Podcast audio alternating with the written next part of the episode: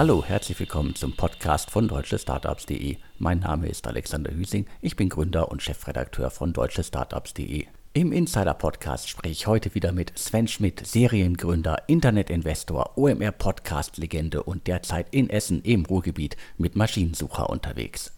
Wenn du eine Web-Applikation entwickelst oder betreibst, insbesondere eine Software-as-a-Service-Lösung, ein Kundenportal oder einen Marktplatz, dann solltest du jetzt ganz genau zuhören. Die heutige Ausgabe wird präsentiert von Rock Technology. Rock schreibt man übrigens R-O-Q. Entwickler und Unternehmen kennen das Problem. Die Entwicklung einer Webanwendung ist aufwendig und teuer. Wertvolle Zeit und Ressourcen werden häufig für die Entwicklung von Basisfunktionalitäten verschwendet, die schon tausendfach gebaut wurden. Diese Zeit fehlt dann für die wirklich entscheidenden Features, die das Angebot erfolgreich machen. Wie aber kann man dieses Problem lösen? Rock ermöglicht es dir, mit wenig Aufwand deine Applikation mit vollwertigen Funktionsbausteinen zu erweitern und deinen Kunden mehr Funktionalitäten, Sicherheit und ein besseres Nutzererlebnis zu bieten. Rock bietet dir beispielsweise eine sichere Nutzerregistrierung und einen komfortablen Login, zum Beispiel mit Google oder Facebook. Echtzeit-Notifications in der App sowie per Mail oder SMS, ein flexibel verwendbares Chatsystem, konfigurierbare Datei-Uploads und viele weitere Funktionalitäten. Diese Features as a Service sind mit geringem Aufwand nahtlos in deine Applikation integrierbar und umfangreich konfigurierbar. Du erhältst lauffähige UI-Komponenten mitsamt Business-Logik, die über eine API angesteuert werden können. Du kannst mit Rock jetzt komplett kostenlos starten. Das Team steht dir gerne mit Rat und Tat zur Seite. Gehe jetzt auf www.rock.tech, und lege noch heute los. Alle Infos und den Link gibt's wie immer auch in den Show Notes zum Podcast. Vielen Dank erstmal an den Sponsor der Ausgabe. Ich habe das ja, glaube ich, in der Vergangenheit schon mal gesagt, Alex. Das ist wirklich ein Top, Top, Top Tech-Team. Ich glaube, die ehemaligen CTOs von Project A und Rocket ich glaube, da gibt es kaum ein besseres Tech-Team und äh, dementsprechend, ähm, das ist ja immer schon per se ein super Signaling. Aber jetzt auch von mir erstmal allen Hörern ein bisschen verspätet ein frohes Neues und uns allen natürlich alles, alles Gute für 2023. Wird erstmal in eigener Sache. Ähm, erstmal wird dieser Podcast hier, der DS Insider Podcast, in einem monatlichen Rhythmus erscheinen. Jetzt fragt ihr euch alle, ja, warum denn nicht weiter zweiwöchentlich? Das hat Alex zwei Gründe. Zum einen, das hatten wir ja besprochen, ja, äh, die Machine Seeker Group, also Maschinensucher, das läuft hervorragend, aber es wird auch immer mehr operative Arbeit. Daher habe ich da noch mehr To-Dos sozusagen als vorher auf meinem Schreibtisch. Und zweitens, und dazu kommen wir jetzt auch direkt beim Auftakt, das bekommst du ja auch gerade mit, so viele neue Finanzierungsnachrichten gibt es aktuell gar nicht. Das ist so leider. Erst nochmal auch von mir an alle Hörerinnen und Hörer da draußen ein frohes neues Jahr. Mitte Januar darf man das noch wünschen. Dann wird es langsam irgendwie peinlich. Aber sei dahingestellt, ja, es ist ein relativ äh, entspannter Start äh, in das Jahr. Also wenn man das gerade mit den letzten Jahren vergleicht, und ich nehme jetzt mal so die Zeit von Dezember zwischen den, äh, zwischen den Jahren und quasi das, äh, der Start, die ersten Wochen ins neue Jahr, dann war es schon äh, verdammt ruhig. Und äh, ich konnte sozusagen die, die erste Woche damit äh, verbringen, äh, noch irgendwie das Liegengebliebene abzuarbeiten. Und auch in der zweiten Woche war zwar schon einiges los, aber sozusagen noch natürlich nicht in dem Maße, äh, was irgendwie man, äh, was wir irgendwie verwöhnterweise in den letzten Jahren gewohnt waren. Und es war auch noch, sagen wir, viel altes Zeug dabei, was wir schon alles auch äh, im Insider-Podcast hatten. Die, die Wimka-Übernahme von Battery wurde jetzt auch erst äh, offiziell äh, verkündet. Das heißt, da sind einige Sachen, die schon zeitlich so ein bisschen zurückliegen, die jetzt auch so in den Januar geschoben wurden. Das so kurz von mir als Update. Ja, und ich habe natürlich ähm, die General Partner von führenden deutschen VCs gefragt, kann das wirklich sein? Ja, und die haben alle gesagt, ja, da passieren aktuell wenig neue Runden, wenig große Runden. Dann habe ich gesagt, ja, aber der Nasdaq hat sich, glaube ich, vom Tief um ungefähr 15 Prozent erholt. Ich glaube, der DAX letzte Woche über 15.000. Also die Börsen scheinen sich ja zu erholen. Ja, aber das scheint aktuell relativ wenig Einfluss zu haben auf, die, auf den, sage ich mal, deutschen oder generellen Tech-Markt. Ähm, woran liegt das? Also zum einen äh, war man halt natürlich im Jahre gerade 2021 von sehr, sehr, sehr, sehr, sehr, sehr hohen Bewertungen verwöhnt. Und ähm, ja, und diese Adaptionsphase, da wieder runterzukommen, die dauert weiter an. Also da hat mir ein VC gesagt, Sven, ja, in der zweiten Hälfte des letzten Jahres, also 2022, da haben wir weniger Investments gemacht, weil die Firmen, die wir gesehen haben, die hatten immer noch unseres Erachtens nach eine nicht angepasste Kostenstruktur. Und es ist nicht unser Job als VC zu investieren und dann zu restrukturieren, sondern wir erwarten halt, dass Gründer, ein Team das dann halt schon vorher tut, bevor es neues Kapital aufnimmt. Dann hat er gesagt, ja, gerade in der Frühphase waren im letzten Jahr die Bewertungen immer noch in Relation zu dem, was dahinter kommt, Series A, Series B, noch sehr, sehr hoch. Und dann fragt man sich immer, wenn man jetzt investiert und es läuft gut und dann kommt es zur Series A und die ist kaum höher als die aktuelle Bewertung, dann hat man viel Risiko getragen, hat aber dafür dann wenig bekommen. Und, ähm, und dann ist immer noch die, dann eher schon so eine Art strukturelle Frage. Früher, Pre-Seed-Bereich, ging man davon aus, Alex, dass man eine Firma für zwölf Monate finanziert. Und jetzt überlegen Frühphaseninvestoren, ja, was ist der Burn? Wie viel Geld investiere ich? Reicht das Geld für zwei bis zweieinhalb Jahre? Weil man sagt, ja, was passiert ansonsten, wenn man in dem Jahr vielleicht nicht ganz so schnell vorankommt? Was heißt das dann für die Folgerunde? Und man will also den frühphasigen Firmen mehr Zeit geben, um diesen sogenannten Product Market Fit zu erreichen. Und all das hat zu so ein bisschen so einer, ich sag mal, Starre geführt. Und dann habe ich gesagt, ja, und was ist jetzt eure Erwartung für das aktuelle Jahr? Und ja, also da ist die Lage, da ist die Stimmung, die ist pessimistischer, als das die Börsen vermuten lassen, Alex. Mich hat es ja auch gewundert. Also ich hatte vor einigen Tagen auch auf LinkedIn mal geschrieben, so hey, äh, DAX irgendwie in den letzten Monaten plus 15 Prozent, weil ich mir das sozusagen so von der, von der, von der allgemeinen Stimmungslage auch nicht so richtig erklären konnte.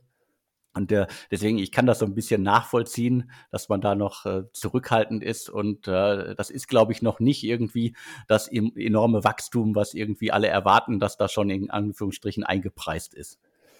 Ja, das ähm, ich habe auch gefragt, ja, wenn ihr jetzt auf euer Portfolio guckt, habe ich die General Partner gefragt, was seht ihr da? Und, ähm, und das kann auch vielleicht erklären, warum die noch nicht so optimistisch sind. Die sagen, ja, also unsere Portfoliofirmen, da haben jetzt fast alle die Zeichen der Zeit erkannt, haben ihre Kostenstrukturen angepasst. Das heißt also, das kann man ja auch lesen, teilweise auf Gründerszene oder auf deutsche Startups, ähm, dass da Startups sich von von Mitarbeitern getrennt haben, aber man passt auch Marketingausgaben an, man guckt halt auch, wie kann man andere Kosten, vielleicht die, die Softwarekosten, die man selbst hat, wie kann man irgendwie die im Endeffekt senken.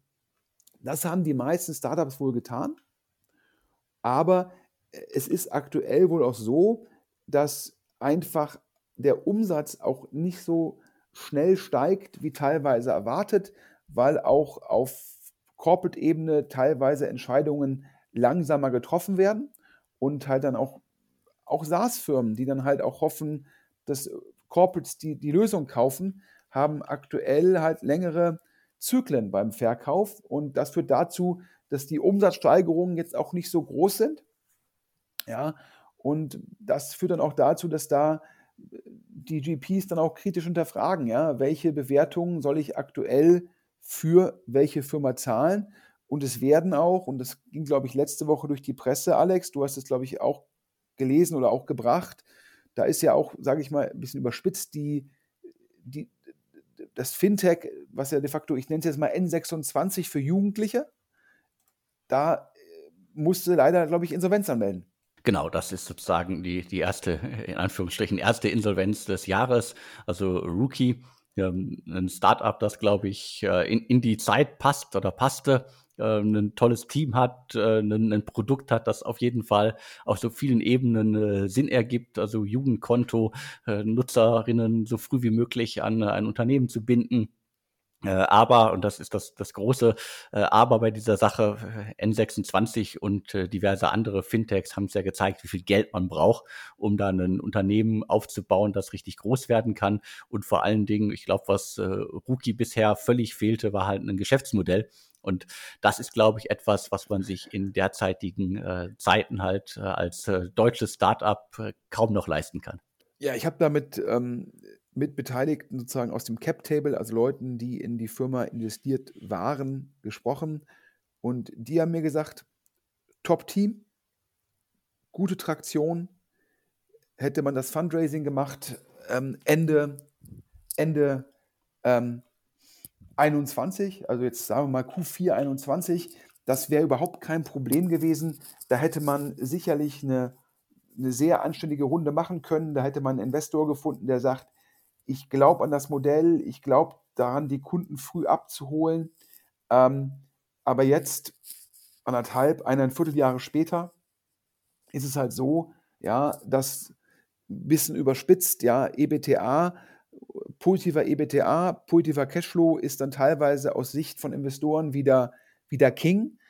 Und ähm, da leiden dann Modelle, die sehr stark auf die Zukunft ausgerichtet sind, halt drunter. Und dann habe ich trotzdem gefragt, naja, aber hätten da nicht sozusagen die alle Bestandsinvestoren sagen können, dann finanzieren wir das weiter, ja, von wegen Traktion, gutes Team. Und dann hat er gesagt, ja, aber guck dir das Cap-Table an, da ist jetzt kein, äh, kein Multimilliardenfonds mit drin. Und ähm, dann müssen natürlich auch Investor, Investoren gucken, wie viel Geld kann ich sozusagen auf eine Portfoliofirma allokieren und bin ich mir denn sicher, dass dann in zwölf Monaten, dass es dann einen neuen Investor geben wird? Und in dem Fall hat man halt gesagt, das ist gegeben, wo der Markt aktuell ist, ist das halt sehr unsicher. Und hat dann gesagt, bevor man jetzt noch in Anführungsstrichen gutes Geld dem Schlechten hinterherwirft, trifft man jetzt eine sehr konsequente Entscheidung. Und ich muss sagen, das ist natürlich hart, das ist hart für die Gründer, hart für die Mitarbeiter, aber ich kann die Logik, die kann ich nachvollziehen. Ja, man darf halt, das ist ja diese sogenannte, der Anglizismus jetzt hier, man muss immer gucken, dass man keine Bridge to Nowhere finanziert. Also diese, man spricht ja immer, wenn die Bestandsinvestoren eine Firma weiterfinanzieren, wird von einer Bridge, also einer Brücke gesprochen, einer Brücke zur nächsten Finanzierung in der Sekunde, wo man, wenn man sich realistisch in die Augen guckt und sagt, hier, aber wann kommt eigentlich wie die nächste Finanzierung? Und man kommt da zu einer negativen Aussage. Ist es nur konsequent, dann zu sagen, dann finanziere ich das gar nicht weiter, ja, weil es ansonsten halt nur ja, die besagte Brücke ja, ähm, ins Niemandsland ist. Und dann habe ich gefragt, glaubt ihr denn, dass in der Hinsicht jetzt weitere harte Entscheidungen folgen werden? Ja, und ähm, da war die Antwort, na, klar wird Firmen geben, wo die Bridge geholfen hat, wo die sich kostenseitig neu aufgestellt haben. Aber es wird auch Firmen geben, wo halt, ja, man hat sich kostenseitig neu aufgestellt, aber es gibt halt kein Wachstum. Und dann eine Firma, die dann nicht wächst, nicht monetarisiert und weiter Burn hat, da werden dann manche Bestandsinvestoren auch sagen, das finanzieren wir nicht weiter. Und dementsprechend, liebe Hörer, ihr hört es ja schon raus, die, die Handvoll GPs, mit denen ich gesprochen habe, die waren jetzt nicht so optimistisch, wie es die aktuelle Börsenentwicklung vermuten lassen könnte, Alex. Ja, so sieht es leider aus. Und ähm, wir haben immer noch relativ wenige Pleiten, Pech und Pannen im großen Stil in Deutschland. Aber ich denke auch, dass wir im, äh, im Startup-Segment äh, einige Startups sehen werden in den nächsten Monaten, die irgendwas zwischen 5 und 10 Millionen und auch äh, 10 bis 50 Millionen eingesammelt haben, dass die einfach entweder insolvent äh, gehen, aufgeben oder halt äh, irgendwo äh, gesichtsschonend verkauft werden. Äh, das ist eine Entwicklung, die, die, die können wir nicht irgendwie weg, äh, wegschieben. Das, äh, und selbst wenn die, die Börse und äh, die Stimmung irgendwie, glaube ich, extrem gut wäre, äh, ist, glaube ich, der, Zeit, der, der Zeitpunkt ist gekommen, um sozusagen die Kostenstruktur äh, zu überdenken. Und äh, das haben viele Startups schon gemacht. Äh, einige müssen es vielleicht nicht. Aber sozusagen der Markt hat sich gewandelt und das zeigt das für mich eindeutig. Risikokapital ist ja nun mal Frühphasenkapital und äh, lebt davon, dass manche Firmen gigantisch groß und erfolgreich werden, aber manche anderen schaffen es halt auch nicht. Und jetzt hatten wir ja einfach, ich sag mal, 19, 20, 21, drei Jahre lang, wo fast alle Firmen, alle Portfolios immer folgefinanziert worden sind. Und ich glaube nicht, dass das der Normalzustand äh, war und auch nicht sein wird. Und ich glaube, vorher gab es immer wieder gesagt, hier zwischen Pre-Seed und Seed scheitern so viele Firmen, zwischen Seed und Series A scheitern so viele Firmen, zwischen, Series, äh, zwischen Seed und Series A dann wiederum so viele Firmen. Und ich glaube, ähm, das sehen wir jetzt wieder und das werden wir jetzt wieder sehen. Und da ist dann immer jede Mitteilung natürlich immer schade, weil es immer wieder Betroffene gibt. Ähm, und das ist immer suboptimal aber es gehört zum Risikokapitalmodell einfach dazu. Dann kommen wir jetzt mal zu drei Exits, die es in den letzten Wochen äh, zu vermelden gab und ordnen die einfach mal äh, Alex entsprechend ein. Fangen wir an eigentlich mit einer sehr, sehr positiven Exit-Mitteilung, wo auch zwei führende deutsche VCs, 468 und Cusp Capital beteiligt waren. Du weißt, von welcher Firma ich spreche. Ich weiß, wovon du sprichst. Es geht um Immerok. Das ist ein Startup, das wir ja auch einige Male schon im Insider-Podcast haben, äh, gehabt haben. Also 2022 äh, auch erst äh, gegründet äh, von einem Team, das äh, früher bei Data Artisans äh, aktiv war. Ich habe die immer verbucht hier unter dem Thema Real-Time Data Streaming Analytics. Also wirklich äh, spannendes Thema.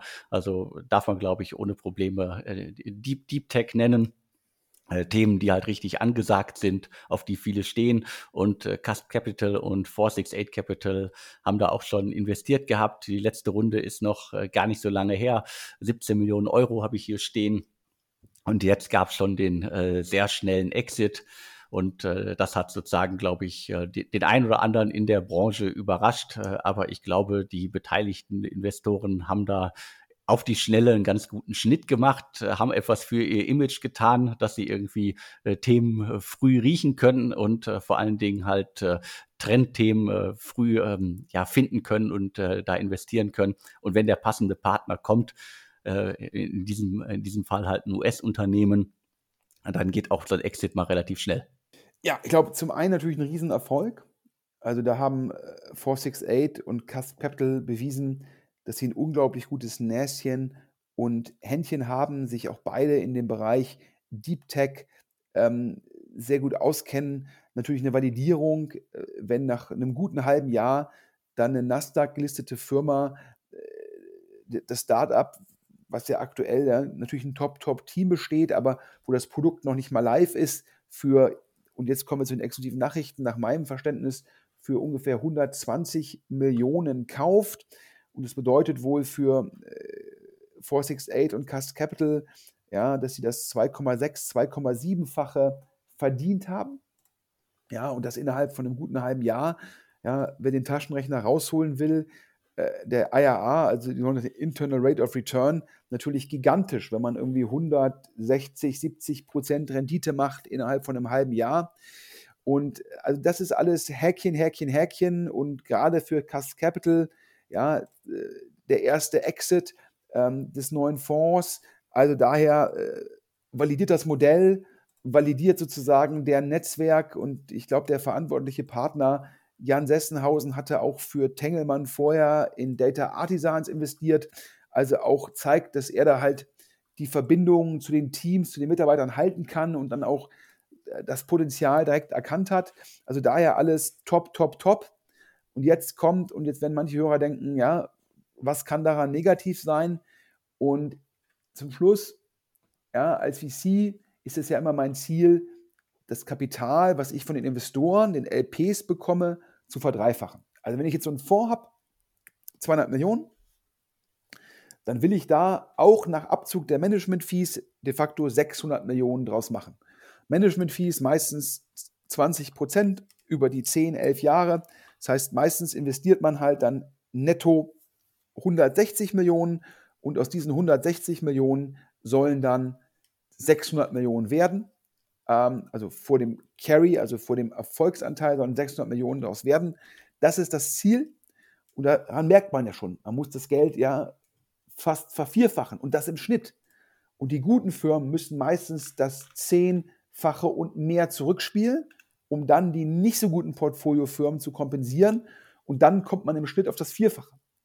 Und wenn man dann so eine Firma wie Immerok nach sechs Monaten verkauft, ist das zwar eine mega IRA, aber man denkt natürlich als Investor auch, boah, hätte das nicht auch unser 10, 20x werden können, ein sogenannter Fonds Returner. Also sprich, wo eine Firma den gesamten Fonds zurückzahlt. Und daher glaube ich bei den Beteiligten ein lachendes und ein weinendes Auge, ja, ist ein Exit in einem schwierigen Markt. Man verkauft eine Nasdaq-Firma, man beweist, dass man sich in dem Seg Segment auskennt. Das zahlt in die Marken von 468 und CASP ein.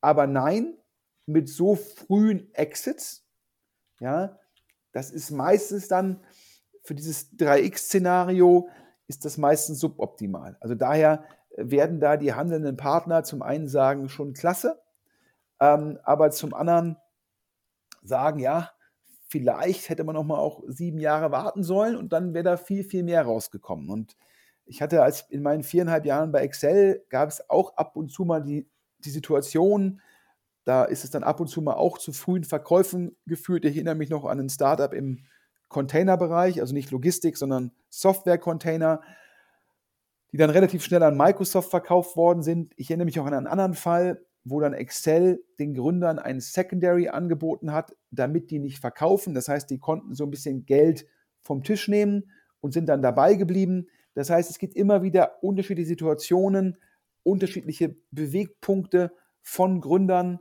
In dem Fall scheinen sich die Gründer durchgesetzt zu haben und ähm, ja, war auf jeden Fall, ähm, ja, wie es immer so ist, ja, zum einen die Validierung, Alex, dass es hier auch top, top, top Entwickler gibt. Zum anderen schade, dass wir jetzt in Deutschland, dass Immorock vielleicht nicht selbst zu einer börsennotierten Firma geworden ist. Auf jeden Fall. Also das wäre eine Entwicklung, die wir uns alle gewünscht hätten, aber äh, letztendlich ähm, äh, ist vielleicht sozusagen der, der Zeitpunkt halt auch der richtige und äh, vielleicht kann das Ganze ja auch äh, unter dem passenden Mantel halt genauso groß werden. Einen weiteren Exit, den es gab, das war mehr so eine kleinere Meldung, Compeon. Ähm, Compeon, eine Firma, da schließt sich der Kreis, also Cass Capital, das Team, was vormals Tengelmann Ventures gemacht hat. Und Tengelmann Ventures war in Compeon investiert, also daher in Deutschland sozusagen, äh, äh, äh, irgendeine Verbindung finden wir immer zwischen den Firmen, Alex. Und Compeon hat, ich sag mal so, mh, hm, Smava für Gewerbekredite, hätte ich jetzt gesagt. Also sprich, ähm, die haben ähm, für gewerbliche Kreditnehmer einen, einen, Vergleich gemacht und haben dann sozusagen ähm, die, die Leads vermittelt an geldgebende Banken und ähm, ja, du, du hast mitbekommen, an wen die verkauft worden sind. Die sind verkauft worden an Doc Financial. Äh, die haben im August schon mal in das Unternehmen investiert und wollten, glaube ich, irgendwie gemeinsam äh, Vertrieb aufbauen, äh, weil sie eine ähnliche Klientel ansprechen. Und jetzt folgt irgendwie wenige Monate danach der Exit. Also Unternehmen 2012 gegründet, ich habe hier die letzte Finanzierungsrunde ist auch schon eine Weile her, waren 15 Millionen. Iris Capital, Tengelmann Ventures, äh, B2B Partners und DVH Capital haben da investiert. Insgesamt sind, glaube ich, so um die 35 Millionen in das Unternehmen geflossen. Und äh, die Bewertung bei der letzten Runde soll wohl so bei 50 Millionen Euro gelegen haben. Äh, aber sozusagen der, der Exit-Erlös soll jetzt deutlich, deutlich unter dieser damaligen Bewertung gelegen haben. Ja, ich glaube, die damalige Bewertung die war natürlich auch jetzt, äh, du hast es ja gesagt, jetzt nicht im letzten Jahr, sondern davor, wo ja, darüber haben wir jetzt auch eingangs gesprochen, natürlich teilweise 2020, 2021 sind sehr hohe Bewertungen gezahlt worden. Ähm, teilweise auch äh, war der Hype im Fintech-Bereich schon mal größer. Ähm, und jetzt natürlich eine Phase, wenn du jetzt verkaufst, dann ist das aktuell kein Verkäufermarkt, sondern ein Käufermarkt. Und äh, wahrscheinlich spiegelt sich jetzt hier der Exit sozusagen, ja, spiegelt das wieder. Und ähm, natürlich ein bisschen schade. Compeon saß, glaube ich, unter anderem in Düsseldorf, also in, in, in Anführungsstrichen meiner Heimatstadt. Ähm, und das freu, wünscht man natürlich immer jedem Startup. Das haben die Hörer sicherlich auch mitbekommen, dass der Alex und ich da so ein bisschen subjektiv sind, indem wir sagen, hier Ruhrport, Düsseldorf, Köln, würden wir uns, würden wir uns sehr freuen, wenn da auch viele große, erfolgreiche Tech-Firmen entstehen. Und ich sage mal, nicht nur in Berlin und München. Und äh, jetzt, glaube ich, ähm, ist immer ein bisschen schade, wenn dann so eine vielversprechende Firma wie Compeon ähm, ja, da jetzt verkauft wird. Ich glaube, die Frage war halt immer, hm, schaffe ich es in diesem Gewerbemarkt, in dem, in dem KMU-Markt, eine Marke aufzubauen, dass ich halt im Endeffekt top of the funnel bin, also sprich, dass die Kunden bewusst zu mir kommen und ich vermittle denen dann die Kredite oder muss ich die Kunden immer wieder über Partner, über Google und Co akquirieren? Wenn das der Fall ist, ist immer die Frage, aha, wenn ich für jeden Kunden schon mal an den Vertriebspartner, an Google viel Geld zahlen muss, wie viel Wert generiere ich dann sozusagen durch den Vergleich, den ich mache? Ja, ich glaube, ähm, so eine Firma wie Check24 ist es halt gelungen, über die Markenbildung Top of the Funnel zu werden. Anlaufpunkt. Durch Skaleneffekte bekommen die eine sehr gute Vergütung von ihren Partnern und das beides kombiniert führt dann zu einem sehr profitablen Geschäftsmodell. Es ist die Frage, so ein Gewerbekredit, schaffe ich es überhaupt eine Marke aufzubauen oder was ist mit den Berührungspunkten? Also wie oft fragt ein KMU einen gewerblichen Kredit nach und beim nächsten Mal erinnert man sich noch an die Plattform Compeon oder hat man halt primär eine enge Arbeitsbeziehung zu seiner lokalen Sparkasse, Volksbank und so weiter. Und ich glaube, das ist so ein bisschen die Herausforderung, von der solche Anbieter wie Compeon standen und stehen.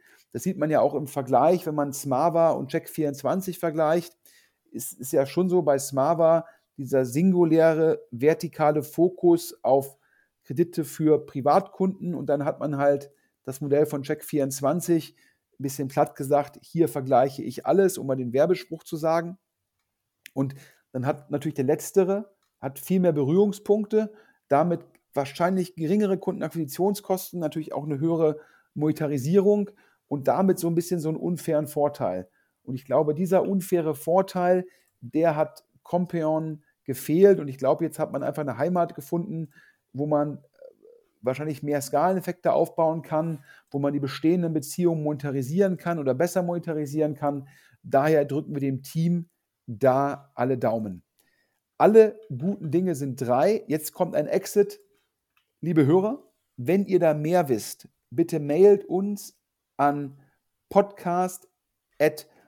podcast.deutschestartups.de und wenn ihr keine Wegwerf-E-Mail-Adresse anlegen wollt, es gibt auf deutschestartups.de auch eine Art Briefkasten. Da könnt ihr de facto E-Mails, Dokumente, Dateien einwerfen, anonym. Und wir würden uns freuen, falls jemand mehr weiß zum angeblichen Exit von Movinga.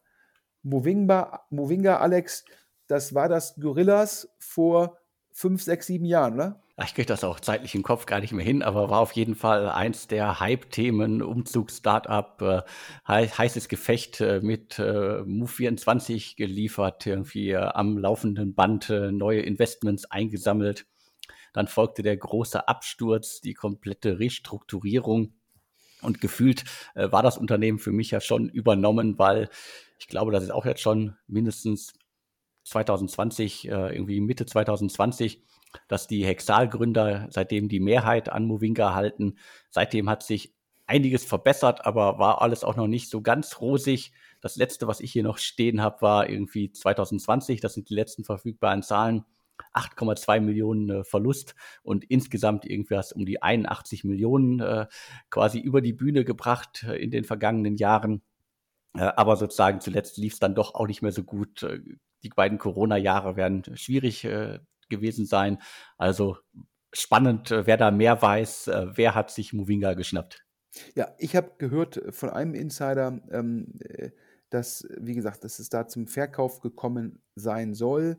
Ähm, die Sprüngmanns, das sind die Hexal-Gründer, ich glaube auch äh, im Biotech-Bereich stark investiert. Ich glaube, mit die reichsten Deutschen. Ähm, die haben dann ja die, die Rekapitalisierung von Movinga angeführt, hatten da, glaube ich, auch die Mehrheit, ähm, dementsprechend Lead-Investor. Und die hätten dann angeblich auch jetzt die Geduld verloren, ähm, wenig, wenig, wenig überraschend, denn auch hier ist das Problem, äh, die, die nach, laut internen Daten bei Movinga hat mir ein ehemaliger Investor erzählt, beauftragen die Leute halt dann ein Umzugsunternehmen nur alle vier Jahre und dann erinnert man sich nicht daran, wie man, das, wie man die Firma das letzte Mal sozusagen beauftragt hat, also wieder das Problem der wenigen Berührungspunkte. Dann geht man wieder über Google und dann muss ein Movinga oder ähnliche wieder an Google sozusagen ähm, die, äh, einen Großteil der Marge abgeben. Und dann sei es halt sehr schwierig bei so einem Modell, wo halt wenig Kontaktpunkte sind, ähm, das dann einen guten Kundenwert darzustellen. Und dementsprechend sei das halt ein schwieriges Modell. Und der Investor meinte, ja, damals, als sozusagen Movinga das, das, das, äh, so einen Gorillas-artigen Hype hatte, gab es ja auch diverse andere Startups, die gesagt haben, Leadgen für PKWs, Leadgen für Fenster, also für diverse Serviceindustrien. Und äh, da sei ja eigentlich nirgendwo jetzt sei da ein erfolgreicher Exit gewesen. Und äh, der Investor war etwas ernüchtert und hat dementsprechend auch gesagt, ja, wenn Movinga verkauft sein sollte, gerade zum jetzigen Zeitpunkt, dann wird es kein großer Preis gewesen sein. Wie gesagt, wir haben aus zwei Quellen gehört, es sei jetzt irgendwie ein, ein, ähm, ein, ein, ein sage ich mal, es sei verkauft worden zu einem überschaubaren Preis, aber wir haben die Details nicht.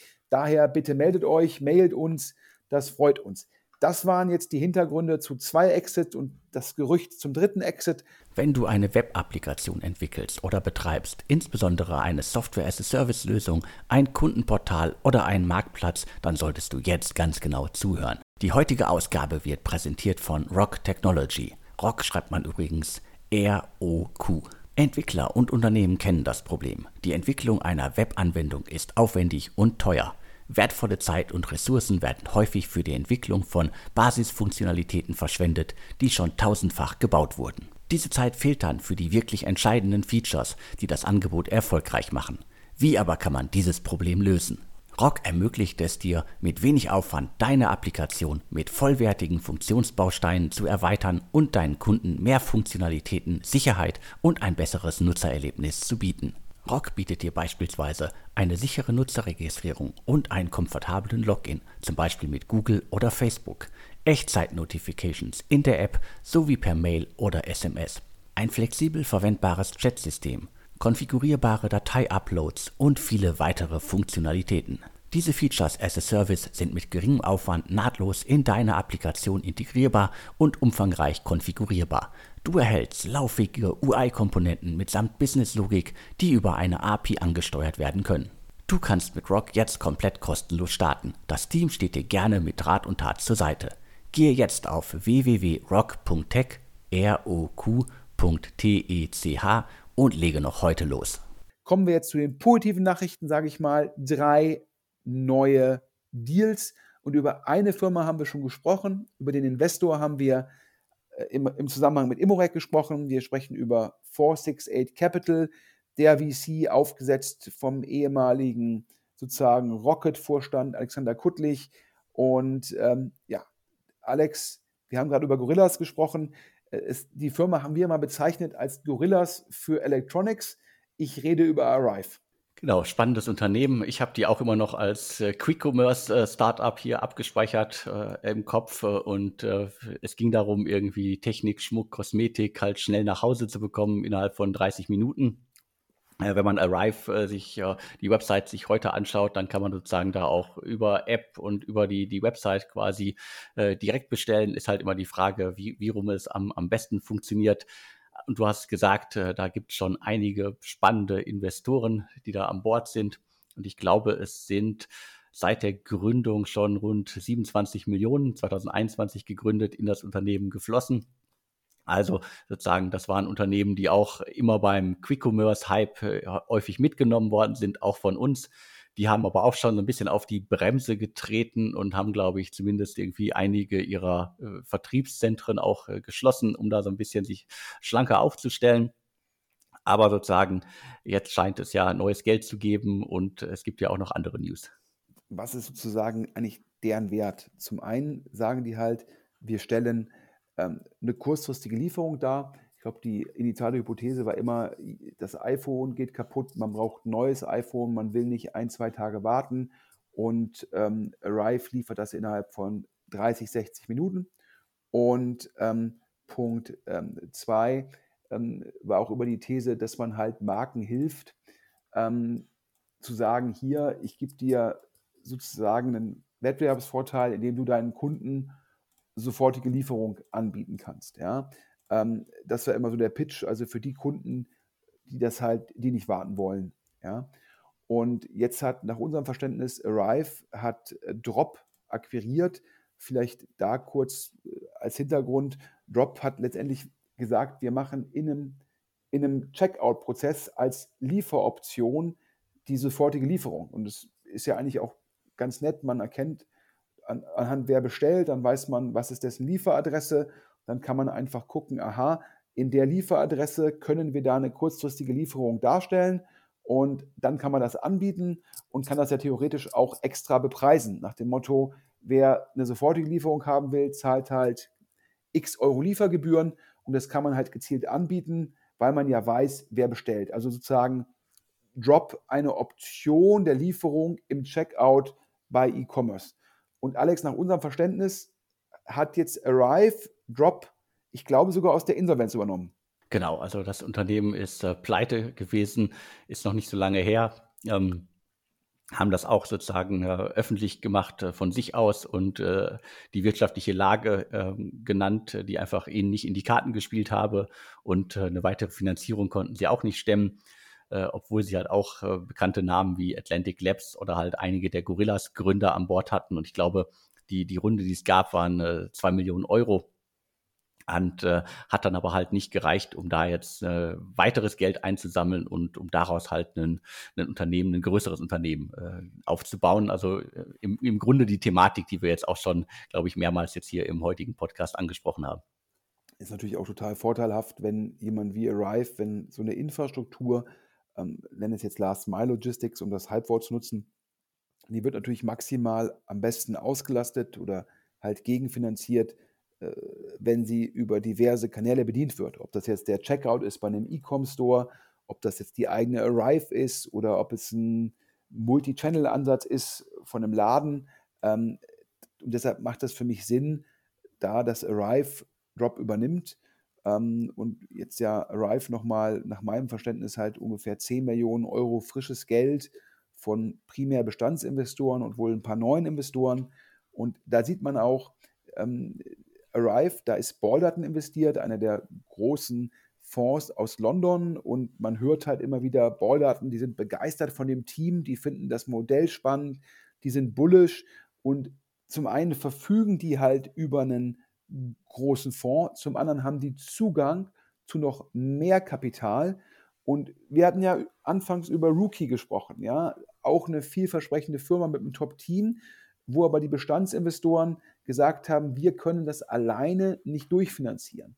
Und bei Arrive ist es ein bisschen anders. Da hat man halt mit Balderton jemanden an Bord, der findet das Team klasse, der findet das Modell klasse und der hat halt die tiefen Taschen, um das auch durchzufinanzieren.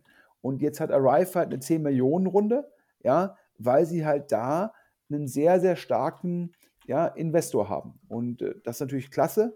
Und wenn es Arrive jetzt gelingt, ja, über Übernahmen zu sagen, egal ob es ein Checkout ist in Berlin Mitte, bei einem E-Com-Store oder in München, da haben wir Last Mile Logistics und wir können die auslasten über verschiedene Wege.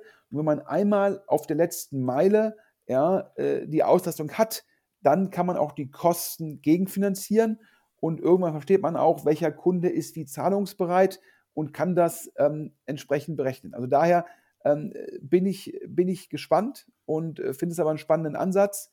Ähm, braucht sicherlich auch ein bisschen Geduld für die Skalierung und da hat man mit Balderton einen starken Partner. Jetzt kommen wir zu zwei, Alex, ich glaube, man kann sagen SaaS-Firmen. Und da sieht man auch, dass Investoren das Modell per se, wo ich jemanden ähm, letztendlich im Rahmen einer Subskription eine Softwarelösung verkaufe, meistens habe ich sogar, dass die Kohorte mehr Umsatz macht, weil ja, ich habe ein bisschen Churn, aber die Bestandskunden, die wachsen, die adden sozusagen sogenannte Seeds dazu. Und meistens ist es ja in diesen Modellen so, dass der Umsatz einer Kohorte trotz des Churns steigt, weil der Churn überkompensiert wird, indem man in Bestandskundenbeziehungen mehr Leistung reinverkauft. Und jetzt kommen wir zu zwei Modellen, die greifen halt im Endeffekt auch diese Thematik der, der Arbeiterlosigkeit auf. Das heißt also, es ist ja weiterhin so, wir reden zwar über eine Krise im Tech-Bereich und wir lesen von Kündigungen bei Startups, aber viele Firmen suchen weiter Mitarbeiter und in der Gastrozene zum Beispiel, ja, da gibt es zu wenig Köche, zu wenig Kellner und äh, da reden wir über ein Startup in Köln, die versuchen sozusagen bestehende Gastrofirmen effizienter werden zu lassen. Und wenn man effizienter wird, also die Produktivität von einzelnen Mitarbeitern steigert, dann muss man eventuell weniger neue Mitarbeiter anheuern, die man aktuell nicht findet. Und ich rede, Alex, über Audio. Ein Startup, das auf jeden Fall extrem spannend ist. Auch die Hintergründe sind äh, spannend, weil da, glaube ich, einige äh, Namen zusammenkommen, die sich, äh, die, die einige in der Szene schon lange kennen und die beteiligten Personen von Audio und die Investoren kennen sich auch. Also wir hatten, glaube ich, auch schon mal über Audio hier im Insider-Podcast berichtet. Kölner Unternehmen 2021 äh, gegründet und zwar vom äh, Popular und Sushi Ninja Macher David Keuenhof. Der ist schon eine ganze Weile in der Szene aktiv. Äh, ganz äh, alt, alte Hasen werden sich an äh, Popular erinnern. Dann hat er sozusagen indirekt der, der Szene Adieu gesagt und äh, Sushi Ninja aufgezogen, also ein Sushi-Restaurantkette. Äh, und äh, daraus ist dann letztendlich Audio entstanden. Und äh, da geht's halt um die, die Planung von äh, Schichtplänen. Und äh, das scheint das Team von Sushi Ninja halt äh, gelernt zu haben und äh, scheint sozusagen seine Erfahrungen in eine Software gegossen zu haben. Und letztendlich ist äh, daraus dann das jetzige Unternehmen entstanden. Ja, David Koinhof bringt dann natürlich alles mit. Der bringt Unternehmertum mit, der bringt Tech-Know-how mit und Sushi Taxi gibt es ja weiter. Das ist de facto ein Lieferdienst für Sushi im Kölner Raum.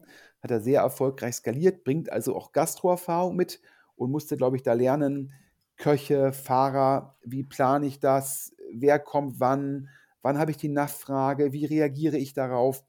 Und Audio ist sozusagen die interne Lösung gewesen und da hat man dann ja, eine Ausgründung gemacht um zu sagen, auch andere Betreiber von Restaurants sollen von der Software profitieren. Und wenn ich so richtig sehe auf der Webseite, man versucht da jetzt auch de facto, glaube ich, so eine komplette Personallösung zu machen, ähm, dass man halt auch fast, dass der Mitarbeiter im Restaurant über Audio dann sozusagen seine ganzen Personalthemen auch dann sieht und umgekehrt der Restaurantbetreiber die Personalthemen darüber komplett abwickeln kann. Und ja, du hast es gesagt, glaube bei Popular war auch, glaube ich, Dumont investiert. Damals zum Hintergrund der Capnemic-Macher, der Capnemic General Partner, das Gesicht sozusagen von Capnemic ist ja Jörg Binnenbrücker. Und der Jörg Binnenbrücker war mal Investmentmanager beim HTGF und danach war er, bevor er Capnemic so erfolgreich gegründet hat, war er letztendlich der Chef vom Corporate VC von Dumont, Kölner Mediengruppe und ich glaube, ähm, da gibt es halt viele, viele Berührungspunkte da in Köln eh. Ähm, ja, ich kenne den Jörg Binnenbrücker auch gut und ich bin immer wieder beeindruckt, wenn ich den mal irgendwo treffe. Vor kurzem habe ich durch Zufall bei einem Spiel vom 1. FC Köln getroffen und ich würde sagen, Jörg Binnenbrücker kannte jeden zweiten Menschen im Stadion. Es war beeindruckend. Ähm, und ich glaube, er, den Popular-Gründer kennt er halt auch schon lange.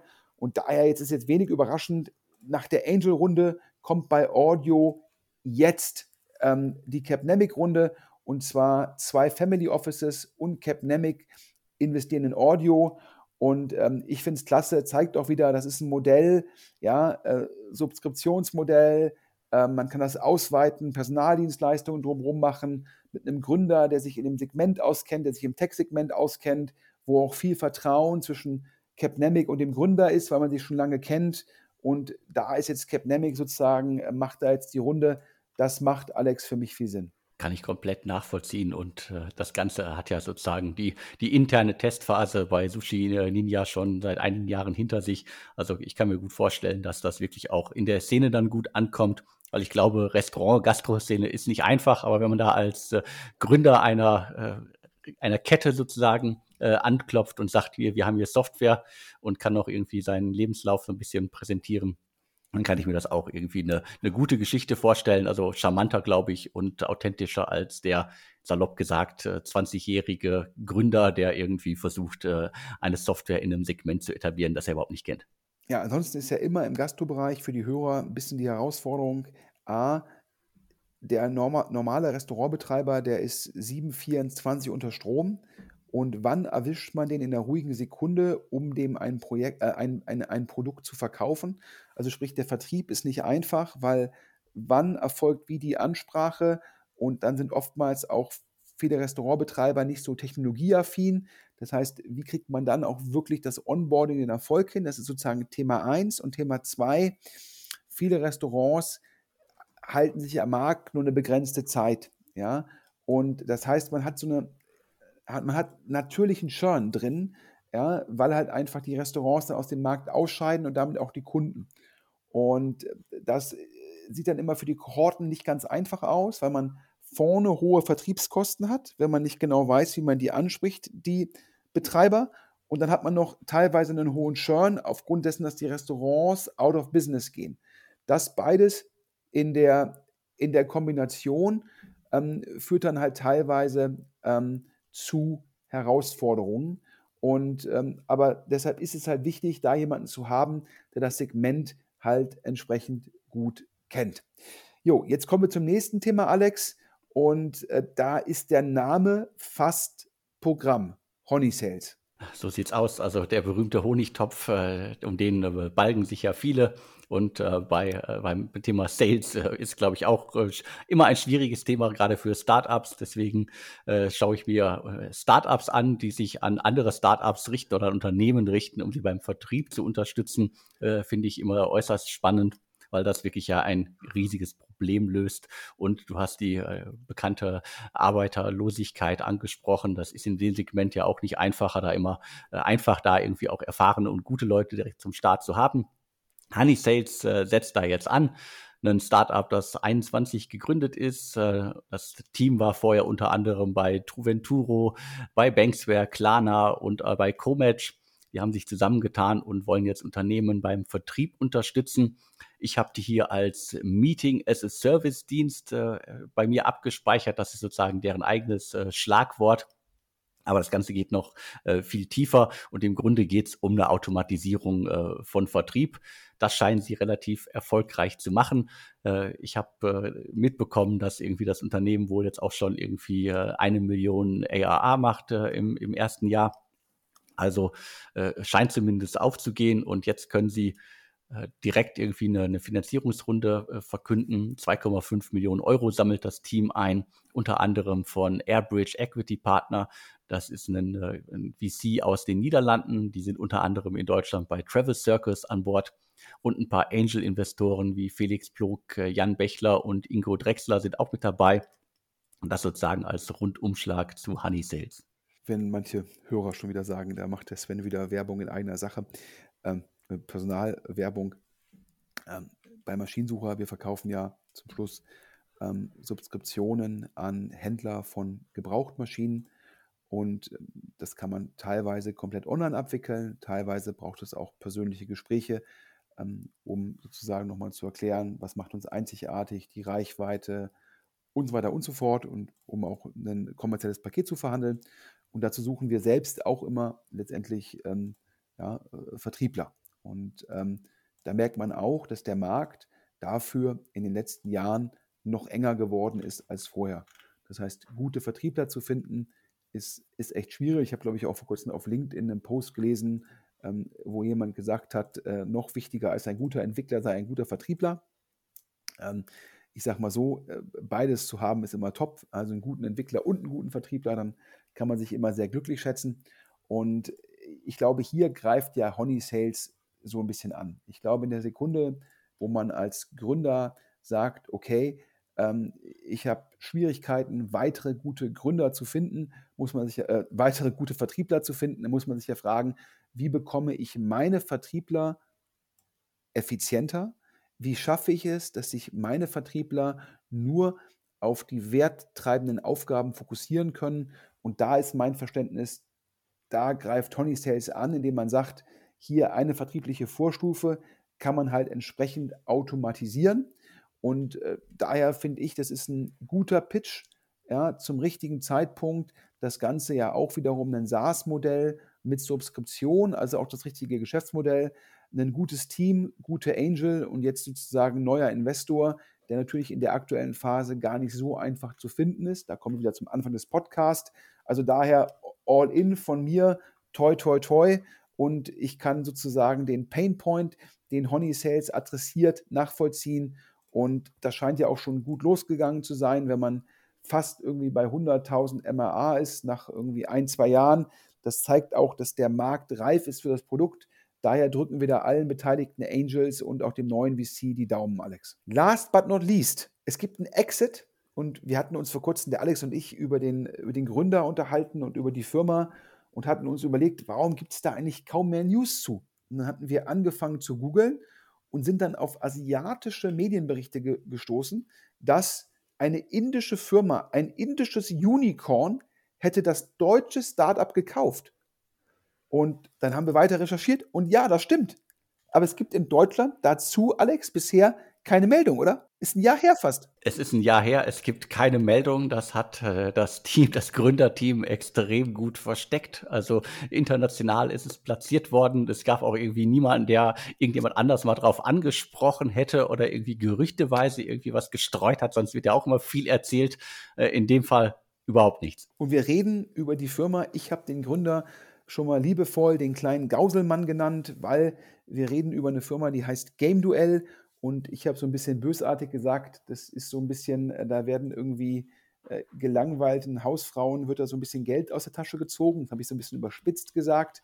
Alex, du hast Game Duell schon seit Jahren auf dem Schirm. Auf jeden Fall. Also Game Duell ist ja quasi äh, die Old Economy der New Economy und das ist ja auch schon wieder ein Spruch, der gefühlt äh, zehn Jahre zu alt ist. Also Game Duell ist schon irgendwie unglaublich lange im Markt unterwegs, äh, haben irgendwie das letzte, was bei mir hängen geblieben ist, ist haben äh, ihre Investoren äh, rausgekauft äh, vor einiger Zeit, also 2003 gegründet das Unternehmen ich glaube, Holzbring Ventures damals noch unter dem Namen und halt ähm, nach, äh, äh, Burda mit äh, einem der äh, passenden Vehikel, wie immer sie auch damals, äh, welchem Namen sie damals firmiert haben, hatten investiert. Irgendwann hat äh, das Game Duell Team äh, die Investoren rausgekauft, waren seitdem alleine unterwegs und haben sozusagen die Zeit genutzt, um da wohl offensichtlich den passenden Käufer zu finden. Was sie nicht so ganz geschafft haben, ist, also Game Duell ist quasi äh, für mich immer noch im Großteil ein browserbasiertes äh, Unternehmen. Man kann irgendwie äh, auf der Website äh, Spielchen spielen und da kleine Geldbeträge einsetzen. Aber sozusagen so den, den Sprung äh, in das, ins Mobile-Zeitalter hat das Unternehmen immer wieder angekündigt, äh, aber so richtig umgesetzt nicht. Aber sie waren auf jeden Fall, wahrscheinlich ja auch Corona-bedingt, extrem erfolgreich. Also gerade 2020 gibt es äh, Zahlen 21 auch. Also 2020 waren es 4,5 äh, Millionen Euro Jahresüberschuss. Also in der Pandemie haben viele äh, Nutzerinnen, in, in dem Fall äh, ist es ja wirklich bei Game Duell, äh, sind sehr viele Nutzerinnen unterwegs, äh, haben quasi die Plattform ausgiebig genutzt, haben für ordentliche Gewinne gesorgt und 21 waren es auch immer noch knapp 950.000 bei einem Umsatz von 22 beziehungsweise 23,6 Millionen in den jeweiligen Jahren. Ich würde auf jeden Fall annehmen, dass man auf Basis dieses, sage ich mal, dieses Corona-Boostes wahrscheinlich in einen Verkaufsprozess gegangen ist, der dann Anfang 22 in einem erfolgreichen Exit gemündet hat. Käufer ist Mobile Premier League. Das hört sich jetzt so ein bisschen an wie die English Premier League, sozusagen die Fußballliga. Nein, Mobile Premier League ist ein ja, bisschen wahrscheinlich vereinfacht gesagt mobiler Glücksspielanbieter aus Indien. Ich glaube, Firmensitz in Singapur, aber eigentlich eine indische Firma. Äh, wenn unsere Recherche stimmen, äh, waren die mal oder sind, keine Ahnung, 2,3 Milliarden Dollar wert. Also sicherlich 21 gab es ja sehr hohe Bewertungen. Ähm, davon haben die vielleicht auch profitiert.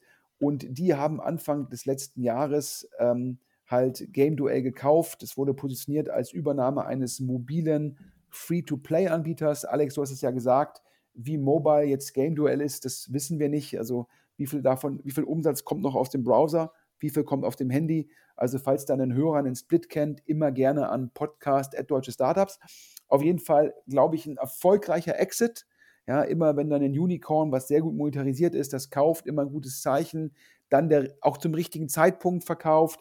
Also da hat Boris Wasmuth, den habe ich ja schon mal als den kleinen Gauselmann bezeichnet, dem großen Gauselmann alle Ehre getan und hat, glaube ich, die Firma zum richtigen Zeitpunkt, äh, zum richtigen Preis verkauft. Also daher ein Glückwunsch ähm, zu dem Exit, was lange wert, in Anführungsstrichen, wird gerade für die Gründer gut, weil die ja auch vorher die Investoren rausgekauft haben. Also daher ist es ja immer, wenn man dann eine Firma verkauft, die, glaube ich, einem dem Management zu 100 Prozent gehört, dann ist ja auch ein vergleichsweise kleiner Exit kann mehr bringen, als wenn ein Gründer, der irgendwie sechs Runden gemacht hat, die Firma zum hohen Preis verkauft, aber halt eine Relation halt viel weniger Prozente hat.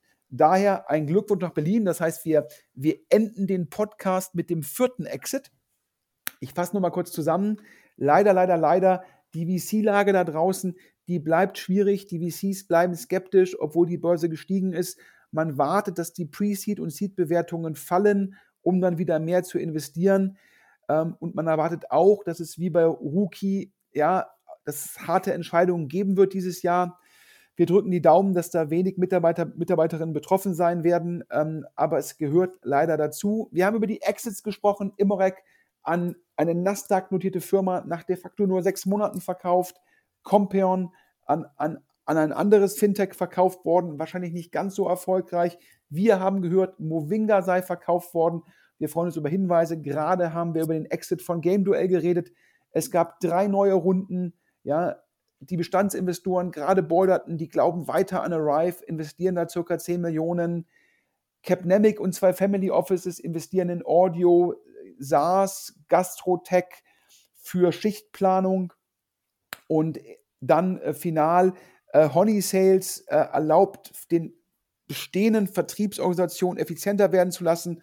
Ähm, ja, ähm, investiert, da investiert auch sozusagen ein holländischer VC rein. Das sind die guten Nachrichten. Und Alex, zum Schluss nochmal Dank an den Sponsor der heutigen Ausgabe. Vielen Dank nochmal an äh, Rock Technology. Also wer da draußen seine Applikation, äh, sein Modell um Basisfunktionalitäten erweitern möchte, der sollte sich Rock anschauen und ihr könnt das Ganze jetzt komplett kostenlos starten. Ansonsten nochmal der Hinweis, ich glaube, wir machen dieses Jahr mit Sommerpause dann elf Podcasts. Ich glaube, die sind fast alle schon verkauft, Alex, aber wer noch Interesse hat, ich glaube 12.000, 13.000 Hörer, ganz top, top, top Zielgruppe. Daher nochmal großen Dank an die Hörer.